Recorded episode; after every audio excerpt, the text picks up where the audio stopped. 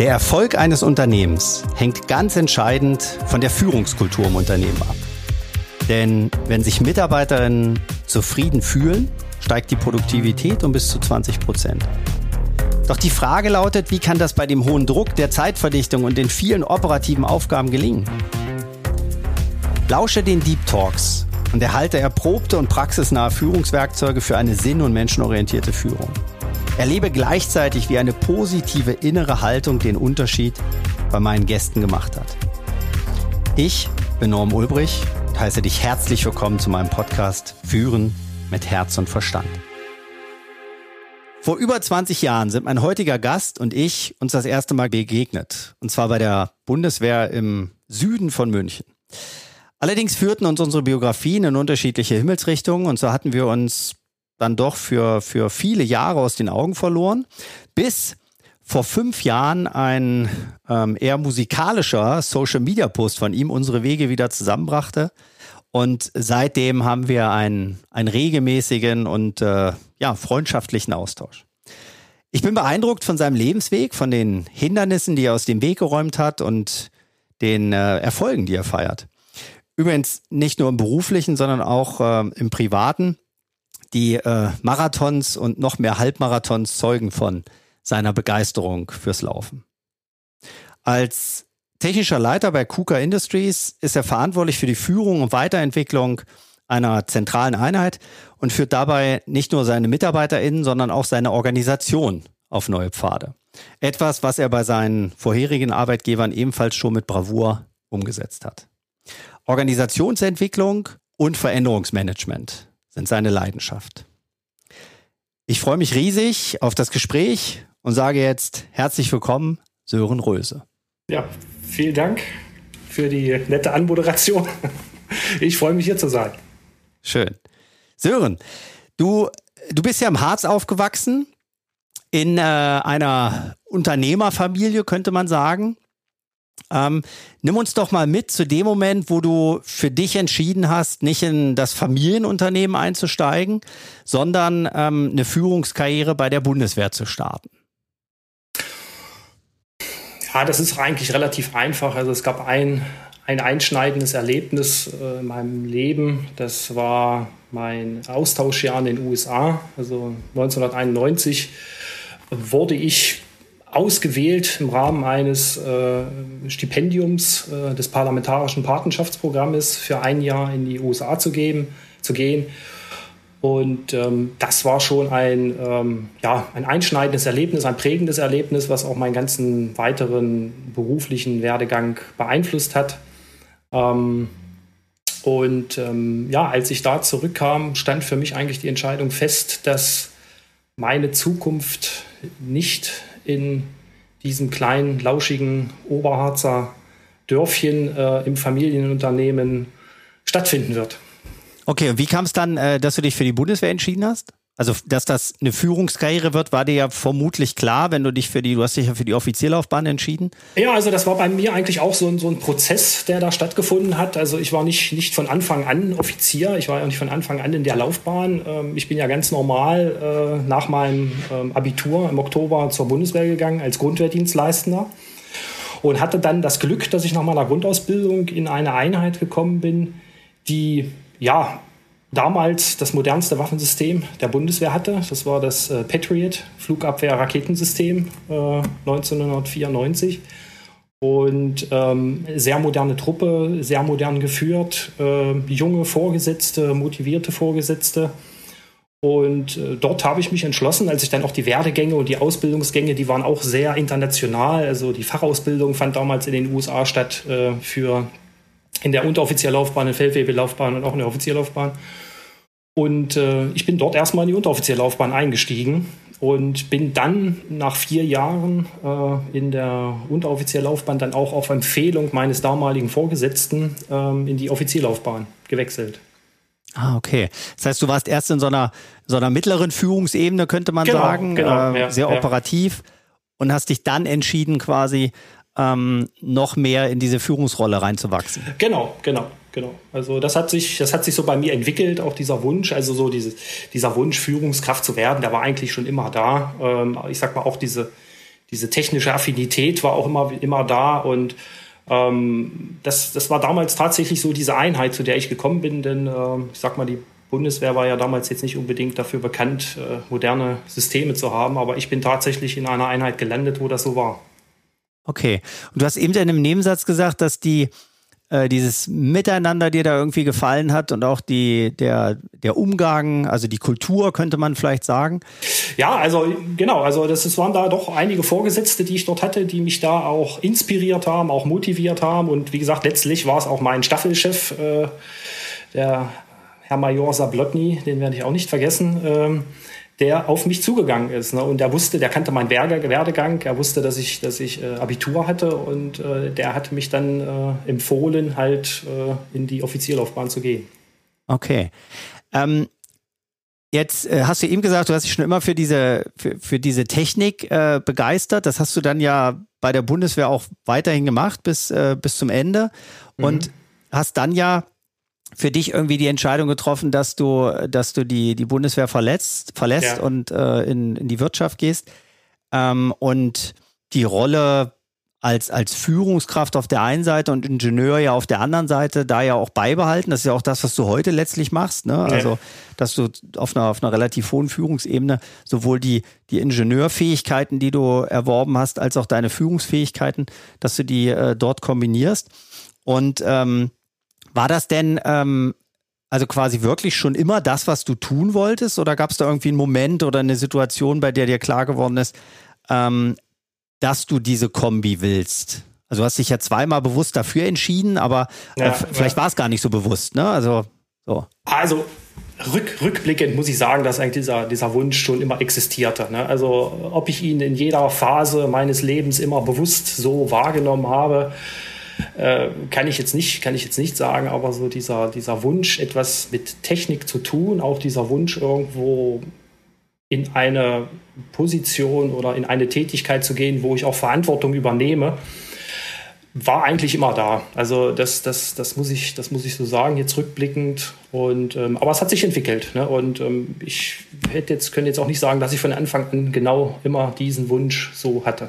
Das hat sich entwickelt. Mhm. Ähm, bei dieser, bei diesem Entwickeln, bei diesem, bei diesem Prozess, ähm, bei diesem Weg, den du da gegangen bist, ähm, auch da rückblicken, was würdest du sagen, was waren die, die größten Herausforderungen dabei? Aus so einer, also vielleicht menschlichen Perspektive auf der einen Seite, aber auch aus so einer Führungsperspektive auf der anderen Seite. Ja gut, also die, größten Herausforderungen waren natürlich, ähm, ich meine, mein, ich habe ja meine, meine Vita, mein Lebenslauf ist äh, weit ab vom Standard. Äh, und ich sage mal, eine große Herausforderung, um, um dann letztlich meinen mein Wunsch, meinen Traum äh, in, die, in die Ingenieurlaufbahn einzusteigen, äh, stand natürlich an erster Stelle erstmal das Studium. Und äh, dieses Studium habe ich ja dann im zarten Alter von 34 Jahren begonnen. Und das war dann schon eine Herausforderung. Ne? Also 16 Jahre nach dem Abitur. Ähm, dort dann in einen ingenieurwissenschaftlichen Studiengang, in ein duales Studium einzusteigen, das war schon eine Herausforderung.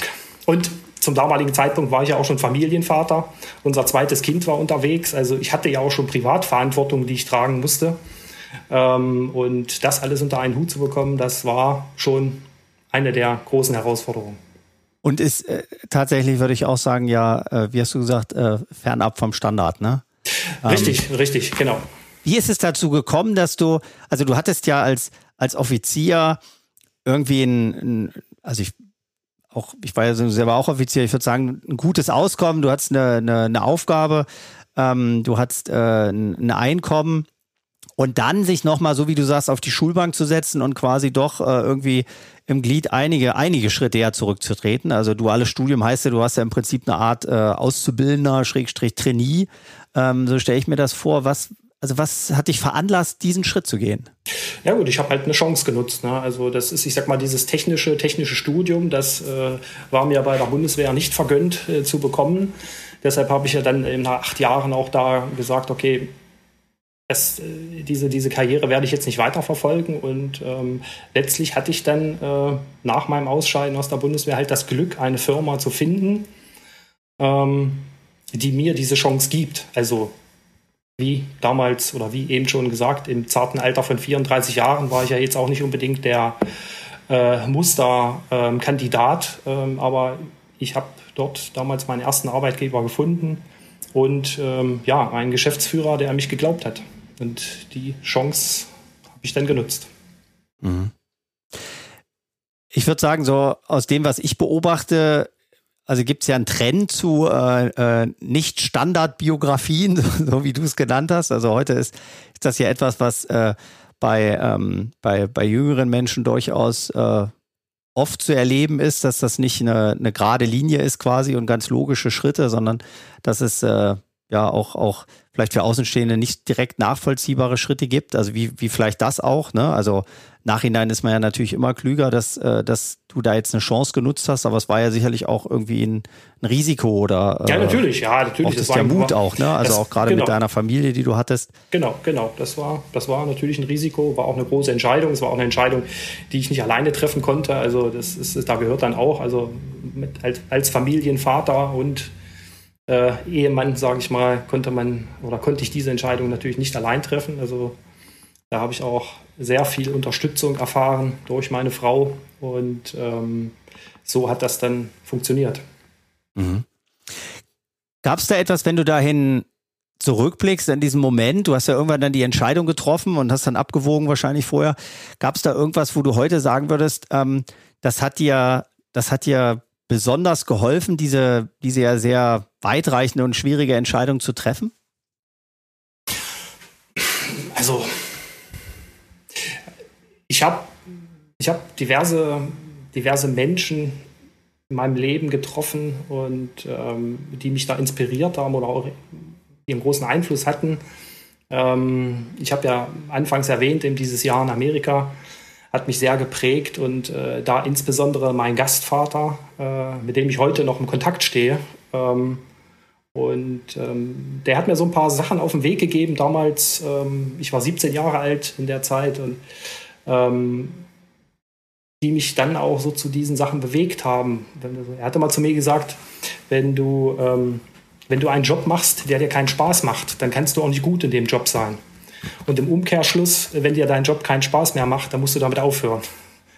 Und das waren immer so eine, äh, so eine Worte, die, die mich eigentlich mein ganzes Leben lang begleitet haben. Und wo ich auch heute noch finde, da ist viel Wahres dran. Also natürlich kann man es nicht pauschalisieren, aber es ist letztendlich äh, eine richtige Einstellung. Mhm. Es passt ja so ein bisschen, glaube ich, zu dieser, zu dieser Idee, dass dass, dass Führung heute ähm, sehr viel auch mit, mit Sinn und Sinnhaftigkeit äh, verknüpft ja. ist, ja. Und genau, der, ja.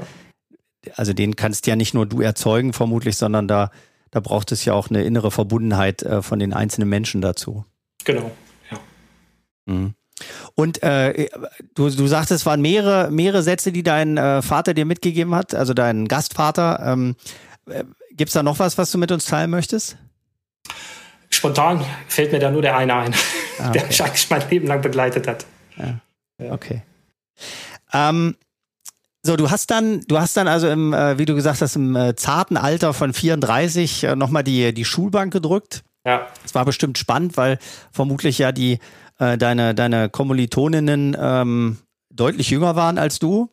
Richtig. Ähm, und, und auch noch nicht so lange äh, aus, äh, äh, aus, aus, ihren, aus ihren Schulen heraus. Ähm, wie ging es dann weiter? Also du hast dann dein duales Studium da gemacht, du warst dann bei einer Firma äh, im Harz auch, die Richtig, an dich geglaubt genau. hat. Und wie ging es genau. dann weiter für dich?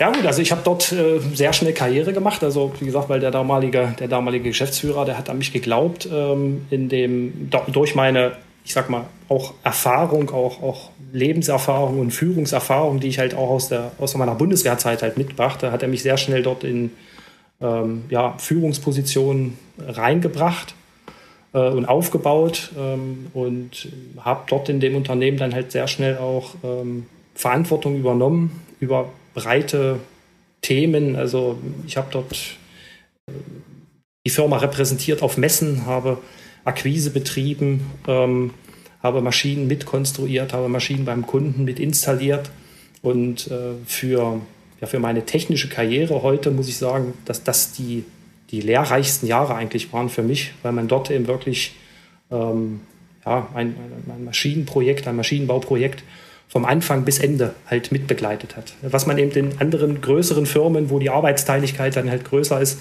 in dem Umfang nicht mehr erlebt. Mhm. Gibt es da, ähm, also gerade für diese Zeit, wo du, wo du in dem Unternehmen im Prinzip ja als Lernender noch warst äh, und äh, du dann hatte, also da hattest du auch schon Führungsverantwortung ja, dann ja. bekommen? Ja, ja, ja, ja, ja, ja. Okay, das ähm, gibt es da, ähm, sozusagen, gibt es da so ein, äh, so ein How-To, was du, ähm, was du, was du mitgeben könntest? Also gibt es so die drei besten Führungstipps, die, die dich da gut durch diese Zeit manövriert haben? Ja, also schluss, schlussendlich muss man sagen, man, man muss halt einen gewissen Mut, gewissen Mut haben. Ähm, ich sag mal, ich betrachte mich auch immer als unverbesserlichen Optimisten. Ich habe keine Angst vor neuen Aufgaben oder keine Angst davor, in ein kaltes Wasser zu springen. Und ähm, ich glaube, das sind schon so die Sachen, die man, die einem da schon weiterhelfen. Ne? Also keine Angst vor Fehlern haben. Das, das ist halt etwas probieren, dann natürlich mit vollem Einsatz es probieren, keine Angst vor Fehlern haben. Wenn man Fehler macht, daraus lernen und weiter vorwärts gehen.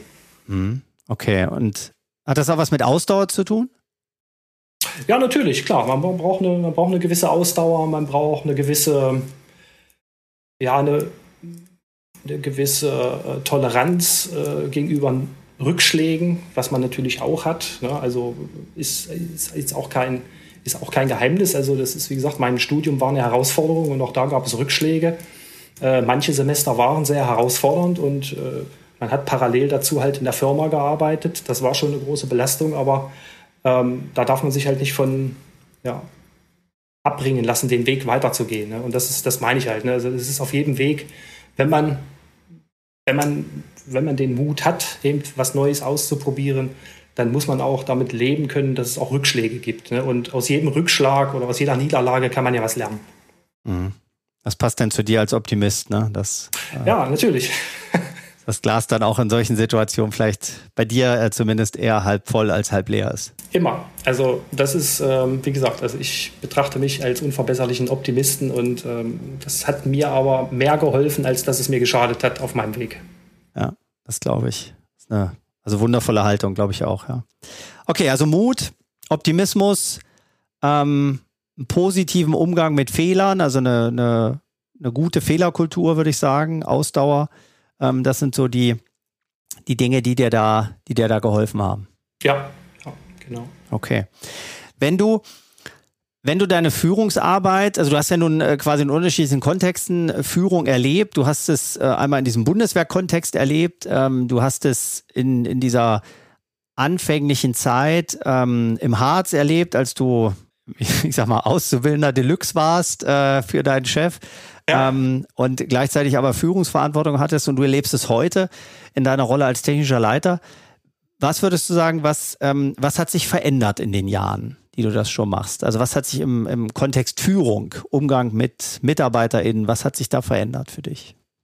Na, sag mal, in meiner, äh, meiner ersten Firma, ähm, wie gesagt, meinem damaligen Geschäftsführer bin ich äh, nach wie vor dankbar. Ähm, es war ein inhabergeführtes Unternehmen und dort ist, merkt man oder merkte man, das ist schon eine etwas andere Führungskultur. Ne? Also das geht äh, oder es ging dort schon relativ hierarchisch und auch autoritär teilweise zu. Ähm, denn, ähm, wie gesagt, inhabergeführtes Unternehmen, ähm, dort läuft es etwas anders, äh, würde ich mal so, würde ich mal so sagen. Und auf meinem Weg habe ich natürlich unterschiedliche Firmen, unterschiedliche Organisationen kennengelernt. Und äh, ich sag mal, die Führungskultur ändert sich natürlich auch mit der, mit der Größe der Firma, mit der, mm, auch so mit dem, ich sag mal, mit dem Innovationsgeist einer Firma. Ähm, das ähm, kann ich schon, das kann ich schon sagen. Und ja, habe da auch verschiedene Vorgesetzte kennengelernt. Ähm, die mich auch unterschiedlich inspiriert haben und beeinflusst haben. Mhm. Das heißt, würdest du sagen, äh, großes Unternehmen, bessere äh, Unternehmenskultur, Führungskultur, kleineres Unternehmen, schlechtere? Na, das kann man, glaube ich, so pauschal nicht sagen. Ähm, ich glaube, ich glaube halt nur, dass ein unternehmensgeführtes Unternehmen hat, kann eine andere Führungskultur haben. Tendenziell glaube ich, dass dort eher auf Hierarchien und auch auf, äh, ja, auf Hierarchien geachtet wird, weil man in diesen Unternehmen äh, oder in diesen kleineren Unternehmen hat man ganz oft halt diese, ja, diese, diese, diese Champions. Ne? Da gibt es diese Personen, die Allwissenden, die in be bestimmten Bereichen halt sehr viel Verantwortung tragen, sehr viel Wissen vereinen und äh, die haben dann auch so eine, ich sag mal, so eine gewisse natürliche natürlich gewachsene Autorität in einem Unternehmen.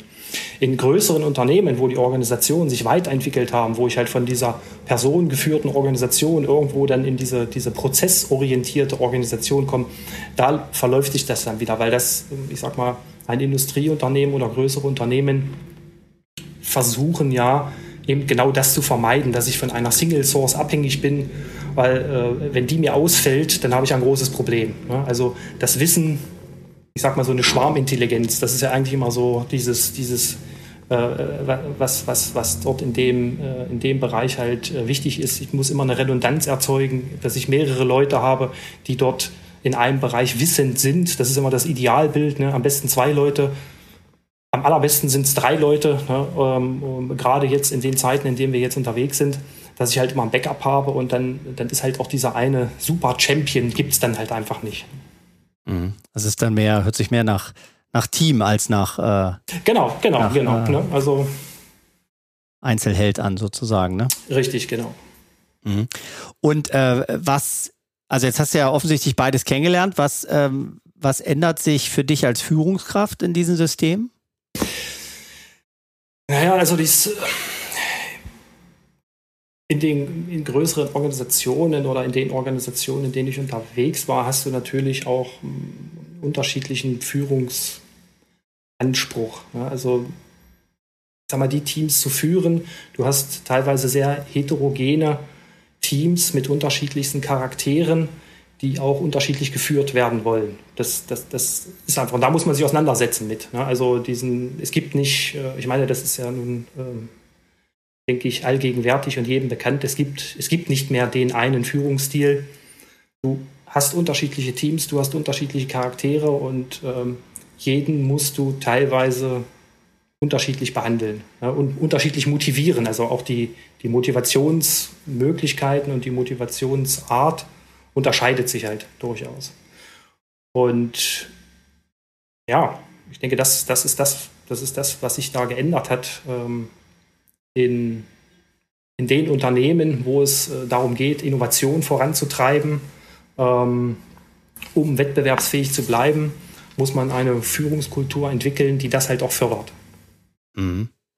Und also würde ich jetzt aus meiner Position sagen, vermutlich gibt es ja kaum, äh, also zumindest in, in Deutschland, kaum Unternehmen, die, die nicht unter diese Definition, die du gerade getroffen hast, passen. Ne? Also wir Genau, ähm, ja. Wir müssen uns an die Komplexität, die da ist, äh, in, in unserer Umwelt im Außen quasi anpassen und, ähm, und müssen auch Innovationen ja immer wieder entwickeln. Ne? Also klar haben wir eine Menge Hidden Champions. Das hast du ja vorhin auch äh, in einem Nebensatz, äh, so habe ich es verstanden, zumindest schon angedeutet. Mhm. Aber ähm, was, also wenn du sagst, wir brauchen diese, diese Kultur, die das die das Miteinander fördert, die die Offenheit fördert. Ähm, was, was tust du in deinen Teams oder was hast du getan in deinen Teams, die du geführt hast, ähm, dafür, diese, diese Kultur, zumindest in dem Bereich, für den du Verantwortung übernommen hast, ähm, die dort äh, zu entstehen zu lassen oder, oder vielleicht sogar größer werden zu lassen? Ja, also für mich ich habe immer so drei, ich habe immer so drei Werte, wo ich glaube, dass die wichtig sind, die du als Führungskraft leben musst. Ne? Also es geht ja nicht nur darum, ich sag mal, Werte zu vermitteln, sondern äh, ich glaube, du musst halt diese, diese Werte als Führungskraft auch leben. Ähm, und das ist für mich halt diese, diese Authentizität. Ne? Also du musst als Führungskraft authentisch sein, du musst verbindlich sein, du musst nahbar sein. Ähm, und ähm, ja, natürlich auch empathisch. Ne? Also dieses, dieses, dieses Antennen. Also ich glaube, das ist heute ganz wichtig, ich glaube, wir haben uns da auch schon mal drüber unterhalten.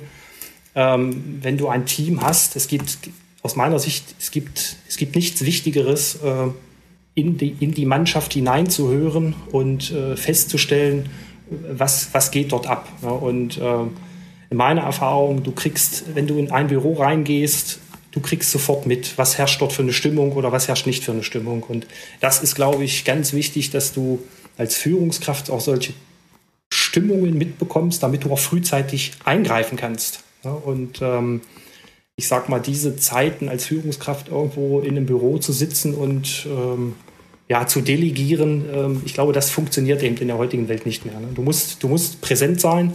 Äh, ich benutze immer auch dieses, diese, diese Floskel aus, der, aus unserer gemeinsamen Bundeswehrzeit, ne? dieses, für mich ist dieses Führen von vorn. Ne? Also du musst vorn sein. Du musst, du musst vorn sein bei deiner Mannschaft, du musst, du musst dort präsent sein, um eben auch ähm, ja, halt das, das vorzuleben, diese Werte vorzuleben.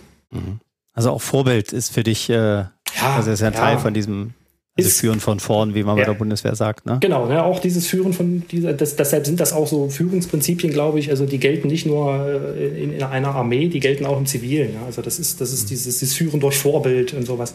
Das, das, da ist was dran und ähm, damit motivier, motivierst du auch Mitarbeiter, ähm, ja, und erreichst auch Mitarbeiter damit. Ne? Das ist ja nichts Schlimmeres, wenn man äh, Werte predigt und sich nicht selbst danach verhält. Ne? Also das ist dann dieses äh, nicht mehr authentisch sein. Ja. Genau, und da, da muss, äh, also authentisch äh, bedeutet ja für mich ähm, quasi, dass Innen und Aus, Außen gleich ist. Ne? Also dass, dass das Gefühl, was ich innen habe, mit dem, was ich nach außen transportiere, identisch ist, dass es da kein, ja. kein Bruch gibt. Genau. Und ähm, dafür ist natürlich erstmal wichtig, dass ich auch äh, weiß, äh, also wie fühle ich eigentlich innen? Ne? Also wie, wie stehe ich dazu? Wie, wie, wie sind meine Werte? Was ist mir eigentlich wichtig? Äh, wofür, wofür mache ich das eigentlich alles? Also alles so Klarheiten, die du, wenn ich, ähm, wenn ich dich äh, richtig verstanden habe, ja in, in jüngeren Jahren immer wieder dir gestellt hast an bestimmten Wendepunkten. Ne? Zum Beispiel, als ja, du dann ja. ins Studium eingetreten bist, da wird das ja auch Teil deiner Überlegungen gewesen sein ähm, was will ich jetzt eigentlich? Ne? Wofür mache ich das? Ähm, mit 34 nochmal auf die, auf die Schulbank zu setzen. Genau. Mich zu setzen, ja. Ähm, und gibt es so einen, gibt es so einen Trick quasi, ähm, wie du das an deine ähm, Führungskräfte, also du hast ja auf, äh, also du, du führst ja äh, viele Menschen und da sind ja, also du führst ja in erster Linie die Führungskräfte und die führen dann ihre Teams. Mhm. Ähm, gibt es da so einen Trick, wie du, wie du deine Führungskräfte von diesem, ähm, von, von diesem Werterahmen, den du gerade geschildert hast, wie du die bringst, dem zu folgen? Gute Frage. Also ich sage mal, zum, auch, auch, dort, auch dort ist das Thema Kommunikation ganz wichtig. Ähm, ähm, gerade gerade mit, mit den Führungskräften, mit denen man tagtäglich zu tun hat, ähm, ist eine, eine regelmäßige und intensive Kommunikation wichtig, aber auch da nicht immer nur projektbezogen oder tagesgeschäftbezogen. Also auch da braucht man, ich sag mal, bestimmte Räume, wo man mit seinen Führungskräften auch, ähm, ich sag mal, etwas weiterdenken kann. Ne? Also wo man mal so über den Tellerrand hinaus guckt und einfach auch mal äh, ich so ein bisschen eine Vision spinnen kann. Und das ist das, glaube ich, wichtig. Also man muss, man muss eben auch diese, also die, diese Kommunikation nicht nur immer tagesgeschäftabhängig, projektabhängig, das, was uns den ganzen Tag beschäftigt, sondern eben auch auf der anderen Seite sich mit den Menschen oder mit den, mit den, äh, mit den Führungskräften auseinandersetzen, über Ideen reden. Und ähm, ich glaube, dass diese intensive Auseinandersetzung, ähm, ich glaube, das, darüber kann man diese Werte ganz gut vermitteln. Hm. Also das würde mich jetzt noch an der Stelle interessieren, weil ich immer wieder auf Führungskräfte treffe, die das, was du gerade sagst, also teilen und verstehen und auch nachvollziehen mhm. können. Ähm, die, glaube ich, aber dieses Dilemma haben, was du vermutlich ja auch kennst, dass es einfach viel zu wenig Zeitfenster gibt in unserer verdichteten heutigen Zeit, äh, um, um all diese Dinge, die also sinnvoll erscheinen, um die auch umzusetzen. Das heißt, meine Frage oder meine Nachfrage an der Stelle ist, ähm, wie machst du das? Oder was machst du dafür? also ich sag mal, das zeitlich umzusetzen, das, das würde ich jetzt mal bestreiten, dass das nicht möglich ist. Ne? Also man, man, man, man hat Regeltermine und äh, wenn diese Regeltermine im Kalender sind, man trifft sich ja jetzt nicht jeden Tag für zwei Stunden, ähm, sondern äh, ich sag mal, man, man, man muss ja auch seinen Führungskräften die Zeit geben, Sachen umzusetzen, ne, die man einmal besprochen hat. Und äh, ich sag mal, da sind es bei mir jetzt halt in der Woche äh, zwei Regeltermine, die halt wichtig sind, wo wir uns äh, einmal zu den Themen des Tagesgeschäftes treffen, auf der anderen Seite eben auch einmal in der Woche zu den anderen Themen treffen.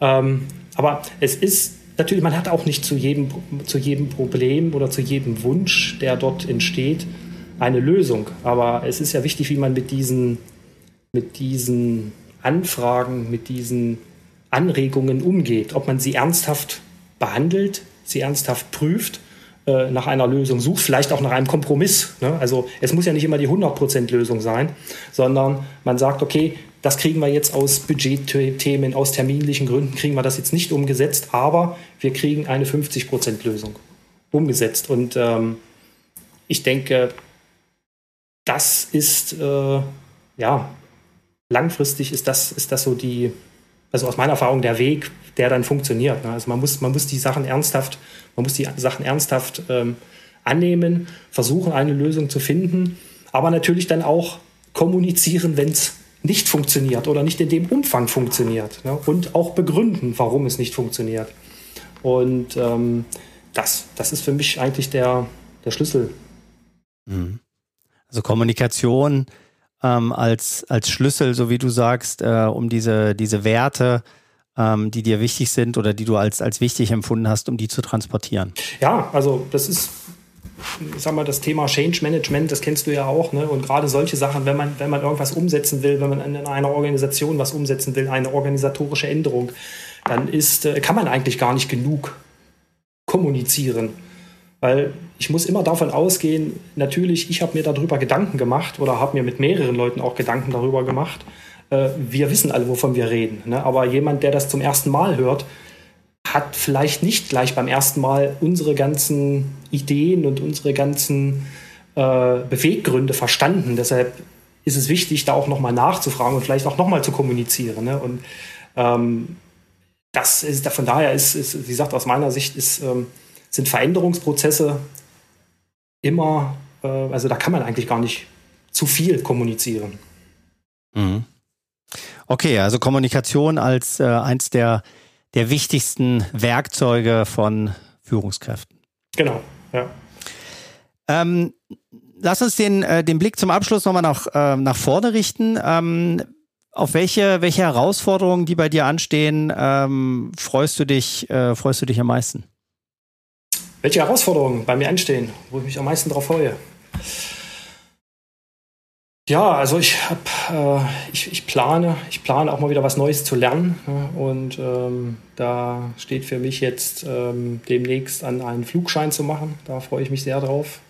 Das ist ähm, für mich als, als Luft- und Raumfahrt-Enthusiast ist das etwas, was, was ich schon, schon viele Jahre mit mir rumtrage und ähm, habe jetzt für mich entschieden, das ist jetzt etwas in meinem Leben, wo ich meine neue Fähigkeit, was etwas, was Neues erlernen möchte. Und ähm, das ist eine Herausforderung, die demnächst ansteht.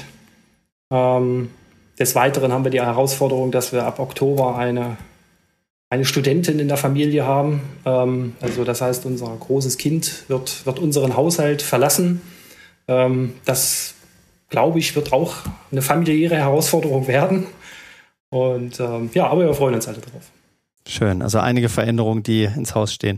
Ich vermute, dass du bei der bei dem Flugschein ähm, sicherlich auch das eine oder andere nochmal über das Thema Führung und Kommunikation lernen wirst. Ähm, Auf jeden Fall, ja.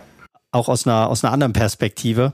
Genau. Ich habe, wir haben äh, vor, vor drei Jahren oder vier, dreieinhalb Jahren genau, haben wir einen, haben wir einen Hund bekommen und ähm, das ist, äh, wenn ich da so zurückdenke, äh, ist das gigantisch, was, was ich dort nochmal ähm, über, über das Thema Kommunikation und, äh, und auch ähm, wie, wie ich mich bewege und wie ich Räume einnehme und so, ähm, da habe ich nochmal unheimlich viel gelernt. Also insofern ähm, ist, glaube ich, dann Weiterentwicklung, Persönlichkeitsentwicklung, gerade in so ganz anderen Bereichen, die mit deinem Tagesgeschäft ja gar nichts zu tun haben dann. Ja. Ähm, das ist bestimmt auch äh, nochmal noch mal mega spannend. Ja.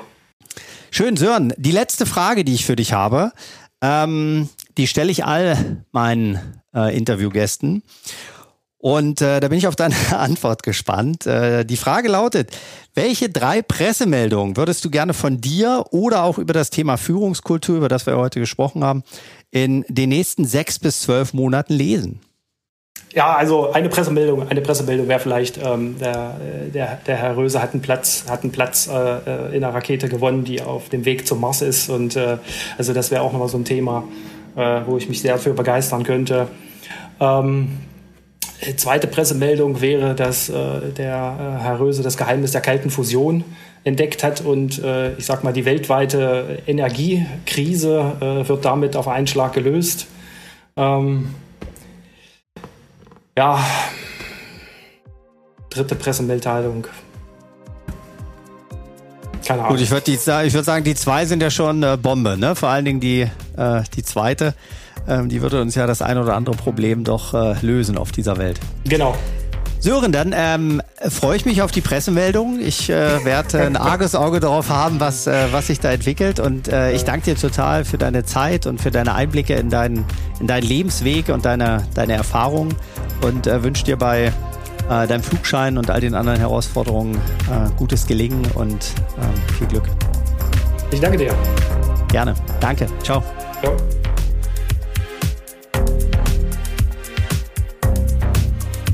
Das war eine neue Folge von Führen mit Herz und Verstand.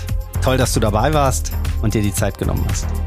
Wenn es dir gefallen hat, hinterlass mir doch bitte direkt jetzt eine positive Bewertung. Ich wünsche dir eine tolle Zeit und gutes Gelingen bei dem, was auf dich wartet.